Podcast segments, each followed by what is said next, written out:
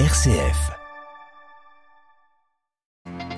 L'opération israélienne la plus meurtrière en une seule fois depuis 2005, au moins 10 Palestiniens tués depuis hier à Jénine et à Gaza. L'autorité palestinienne interrompt sa coordination sécuritaire avec l'État hébreu. L'Union européenne durcit la politique migratoire sous présidence suédoise. Les 27 ministres de l'Intérieur ont planché hier sur le retour des migrants clandestins dans leur pays d'origine. Au Liban, la douleur des familles de victimes de l'explosion du port de Beyrouth. L'enquête a repris cette semaine mais vire au règlement de compte. Témoignage à suivre. Et puis dans notre dossier, la parole à une religieuse haïtienne, sœur Marjorie Boussy-Boursicot, invitée cette année de la Nuit des témoins, nous parlera du tragique destin de son île quand il s'agit d'espérer contre toute espérance. Radio Vatican, le journal Delphine Allaire. Bonjour. Fin de la coordination sécuritaire entre l'autorité palestinienne et Israël, conséquence de l'escalade de la violence depuis hier en Cisjordanie. Une opération israélienne y a fait au moins neuf morts côté palestinien à Jénine et ce matin au moins un à Gaza. Les Nations Unies n'ont pas recensé de bilan aussi élevé en une seule opération en Cisjordanie depuis qu'elles ont commencé à en comptabiliser les victimes en 2005. Jérusalem, Valérie Ferron. En annonçant la fin de la coordination entre les services de sécurité palestiniens et les forces d'occupation israéliennes, héritées des accords de paix d'Oslo, la direction palestinienne répond à une attente de longue date des factions et des citoyens palestiniens et applique parallèlement une décision du comité exécutif de l'OLP. Aux yeux des Palestiniens, la fin de cette coordination devient incontournable au moment où Israël est en pleine escalade sur le terrain avec la multiplication des incursions partout en Cisjordanie occupée, y compris à l'intérieur des villes palestiniennes censées être sous le contrôle de l'autorité nationale. Depuis le début de l'année, plus de 30 Palestiniens ont été tués, dont 10 hier, parmi lesquels 9 tués lors de l'incursion israélienne particulièrement violente dans le camp de réfugiés de Jénine. Le président Abbas a par ailleurs annoncé vouloir porter la question de la protection du peuple palestinien devant le Conseil de sécurité des Nations Unies. Prochaine étape réclamée elle aussi depuis longtemps par les factions, la formation d'une direction nationale unifiée. Jérusalem, Valérie Ferron, Radio Vatican. Aux États-Unis, le département d'État regrette cette décision d'interrompre la coordination sécuritaire. Le secrétaire d'État américain Anthony Blinken se rend lundi et mardi prochain à Jérusalem et Ramallah pour insister, selon Washington, sur la nécessité urgente de la désescalade. Le président israélien est lui à Bruxelles depuis mercredi. Hier, Isaac Herzog a rencontré les autorités de l'OTAN, les invitant à durcir leur approche vis-à-vis de l'Iran. Le chef de l'État hébreu a fait valoir l'implication iranienne côté russe dans la guerre en Ukraine Israël, de son côté, refuse d'armer Kiev par crainte de la réaction de Moscou qui joue un rôle clé en Syrie voisine. Jour de commémoration important ce 27 janvier, la journée internationale dédiée à la mémoire des victimes de l'Holocauste. Dans un appel mercredi, le pape François rappelait que l'Holocauste ne peut pas être oublié ou nié. Il ne peut y avoir un engagement constant à construire la fraternité sans avoir d'abord dissipé les racines de la haine et de la violence qui ont alimenté cette horreur, avait déclaré euh, le souverain pontife. Le Conseil de l'Union européenne aux couleurs suédoises depuis le 1er janvier pour cause hier à Stockholm étaient réunis les 27 ministres de l'intérieur de l'Union. Sur la table, les questions migratoires avec au centre des débats le retour des migrants illégaux dans leur pays d'origine. Bruxelles, Pierre Benazé.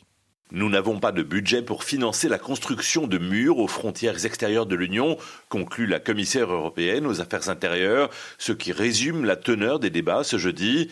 La répartition des demandeurs d'asile entre pays de l'UE est toujours aussi insoluble et elle est donc repoussée. À la place, les ministres débattent de la sécurisation des frontières et du renvoi des migrants illégaux. 180 000 personnes seraient entrées illégalement dans l'Union en 2022, des chiffres comparables à la période située entre la crise migratoire et la pandémie. Ce facteur a ravivé la préoccupation sur les retours dans les pays d'origine car à peine un cinquième des 340 000 décisions d'expulsion ont été appliquées l'an dernier. L'Union envisage de durcir la délivrance de visa Schengen pour le Sénégal ou l'Irak, par exemple, comme elle le fait pour la Gambie. Ces sanctions pour les pays qui ne coopèrent pas pour accueillir le retour de leurs ressortissants sont considérées comme efficaces par la Commission européenne. Elle a par exemple obtenu des concessions après en avoir menacé le Bangladesh. Pierre Benazet, Bruxelles. RFI pour Radio Vatican. Second tour aujourd'hui et demain de la présidentielle tchèque. Le général à la retraite, Petr Pavel, est favori pour le centre droit face à l'ancien premier ministre et milliardaire Andrei Babis. Le rôle du président tchèque est essentiellement honorifique. Passe d'armes en Espagne entre la justice et le gouvernement sur la caractérisation de l'attaque d'Algeciras ce mercredi. Un sacristain a été tué, un prêtre blessé. Pour le gouvernement Sanchez, l'auteur présumé n'était pas dans le radar pour radicalisation alors que la justice espagnole souligne, elle, le caractère djihadiste de son acte. 8 millions de Tunisiens aux urnes ce dimanche. Ils devront élire un nouveau Parlement au pouvoir limité. 262 candidats se présentent à ce second tour des législatives, euh, l'une des dernières étapes de l'instauration d'un système euh, très présidentiel, objectif affiché du président Sayed. Une nouvelle fois, les proches des victimes de l'explosion du 4 août 2020 au Liban sont en colère. L'enquête reprise lundi, après plus d'un an de suspension à cause de pression politique, prend des allures de règlement de compte. Le juge indépendant a inculpé le procureur général qui l'a inculpé à son tour, réveillant la douleur des familles des victimes de l'explosion du port. Elles ont organisé hier un rassemblement autour du palais de justice béroutan. Ces Libanais meurtris exigent que le juge indépendant puisse faire son travail et réclament une enquête internationale. Parmi ces victimes, Tracy Nadjehar, sa petite fille Alexandra, est morte à trois ans et demi lors de l'explosion. Avec son mari, Paul, ils ont fondé le collectif du 4 août il n'y a plus de justice. Cela veut dire que le Liban est un pays aujourd'hui où la justice n'existe pas. Juste après la mort de Lexou, la première chose qu'on s'est dit, moi, c'est euh, bon, c'est notre fils est fait tuer par, par le gouvernement libanais, par des criminels libanais en partie. Donc ça va être exactement comme les meurtres de tous ces ministres et activistes qui se sont passés les années précédentes. C'est quelque chose qui va juste disparaître si on s'attarde à l'enquête libanaise. Et donc nous avons demandé ça depuis le début, Paul et moi. Nous n'avons pas encore l'appui d'assez de pays. À chaque fois qu'on va voir un ambassadeur ou un chargé d'un pays au Liban, personne ne veut ou n'a envie d'être en première, euh, en première phase. On espère juste que ces pays internationaux maintenant maintenant que ça s'est passé, voient la gravité de la chose et comprennent un peu ce qu'on est en train de dire quand on dit que la justice au Liban ne se fera jamais tant que la justice ne sera pas indépendante. Donc j'espère que les pays internationaux vont voir ça, surtout les pays qui aujourd'hui ont des victimes, ont perdu des, victimes au Liban, euh, le Canada, la France, la Hollande, la Belgique, l'Angleterre, l'Australie, les États-Unis. Nous espérons vraiment que ces pays-là vont réagir et vont, comprendre ce qu'on est en train de dire. Des propos recueillis par Marine Henriot. En Amérique latine, l'armée et la police s'apprêtent à débloquer toutes les routes au Pérou, annonce du gouvernement ce jeudi, alors que les manifestants ont élevé hier 88 barrages routiers dans huit régions du pays. Les manifestants exigent toujours la démission de la présidente Boulouarte et de nouvelles élections. Le géant pétrolier brésilien, un nouveau président, Jean-Paul Prates, un proche du président de gauche Lula, il a pris la tête de Petrobras hier. Ces trois dernières années, l'entreprise étatique brésilienne a vu quatre présidents se succéder à sa tête pour cause de désaccords politiques.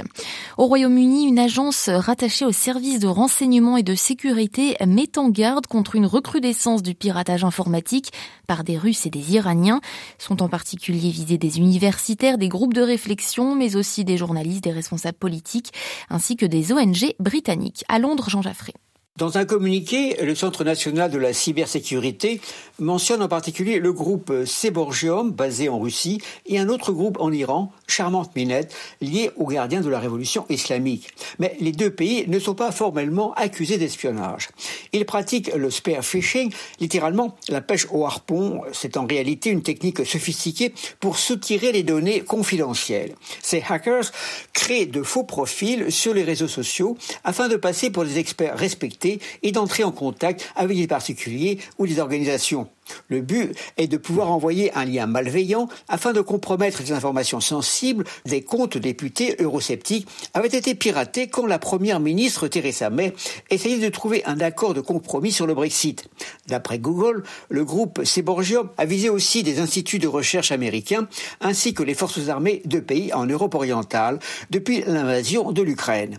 Le Centre national de la cybersécurité recommande le recours à des mots de passe sûrs, à multiplier les procédures d'authentification et à rester vigilant sur les mails reçus pour réduire le risque de piratage. Londres, Jean Jaffré, Radio Vatican. Le ministre russe des Affaires étrangères qui était en visite surprise hier en Érythrée, une visite qui ne figurait pas à l'agenda de la tournée africaine de Sergei Lavrov qui s'est aussi rendu en Afrique du Sud, Iswatini et Angola. Port-au-Prince sous tension cette semaine, la capitale haïtienne plus que jamais sous la coupe des bandes armées. Elles ont assassiné six policiers cette semaine. La résidence officielle du Premier ministre Ariel Henry également a été prise pour cible.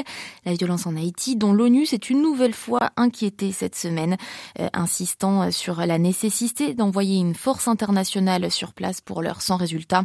Haïti où les églises sont aussi victimes d'attaques à l'occasion de la nuit des témoins cette semaine, une série de veillées de prières pour les chrétiens persécutés. Nous nous avons échangé avec sœur Marjorie Boursicot, religieuse haïtienne. Elle alerte sur la situation de son pays. Tous les jours, il y a des cas de kidnapping, d'assassinat et de viol.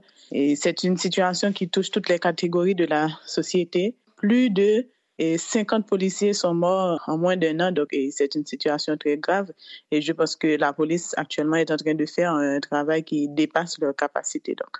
Depuis l'assassinat de l'ancien chef de l'État, on note une détérioration du climat. Quelles en sont selon vous euh, les causes? L'année 2021 a représenté une page sombre et avec une succession de crises. On a eu des violences entre gangs à un niveau jamais atteint. Et aussi beaucoup de problèmes au niveau des zones, il y a la prolifération et des gangs armés, aussi euh, un système sanitaire au bord de l'effondrement, et une insécurité alimentaire et très dramatique, avec le second séisme qu'on a eu en 2011, qui a fait au moins 2500 morts et dans le sud du pays, a aggravé la situation sanitaire et a laissé aussi des conséquences dramatiques dans le sud. Je dirais que cette succession de crises intervient dans un contexte très dégradé qui a contribué vraiment à la prolifération des gangs armés, à cette situation que nous sommes en train de vivre aujourd'hui. Les gangs armés font la loi à Port-au-Prince et ses environs. Les églises et institutions religieuses sont attaquées. Comment l'Église s'organise-t-elle pour faire face à ce chaos? L'Église est victime et certaines églises ont dû fermer leurs portes à cause de ces violences. Mais je ne dirais pas que c'est une attaque directe et les catholiques, d'une façon ou d'une autre, sont victimes aussi.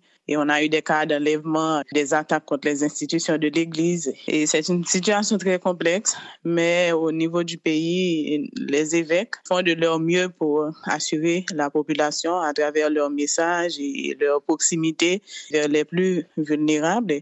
Et aussi, l'Église intervient dans différents domaines et l'école, la santé, l'éducation, et l'agriculture. Donc, malgré les violences, l'Église ne se tait pas. Donc, euh, elle fait de son mieux quoi, pour assurer la population et on ne peut pas baisser les bras devant cette insécurité. C'est vrai que la peur est là, mais les choses vont de l'avant. Et comment les élèves et étudiants haïtiens vivent cette situation? C'est avec beaucoup de peur, je dois dire, que les élèves vont à l'école parce que l'année scolaire a été reportée plusieurs fois et les enfants avaient eu des vacances forcées de juin jusqu'au mois de, de novembre. Et c'était très compliqué. Beaucoup d'enfants m'ont rapporté qu'ils n'avaient plus envie de rester à la maison et donc ils n'ont pas de choix. C'est l'unique activité qu'on a malgré la situation difficile du pays. Les enfants sont quand même très contents de retourner à l'école. Avez-vous le sentiment d'avoir été abandonné par la communauté internationale? On attend en quelque sorte parce que je pense que le Premier ministre avait fait une demande d'intervention et de l'ONU.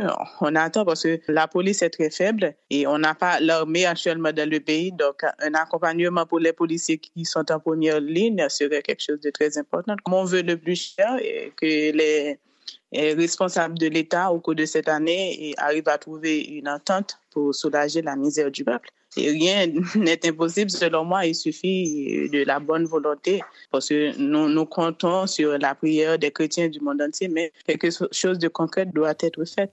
Interrogée par Myriam Sandouno, sœur Marjorie Boursicot, religieuse salésienne haïtienne, était l'invitée ce matin du dossier de Radio Vatican.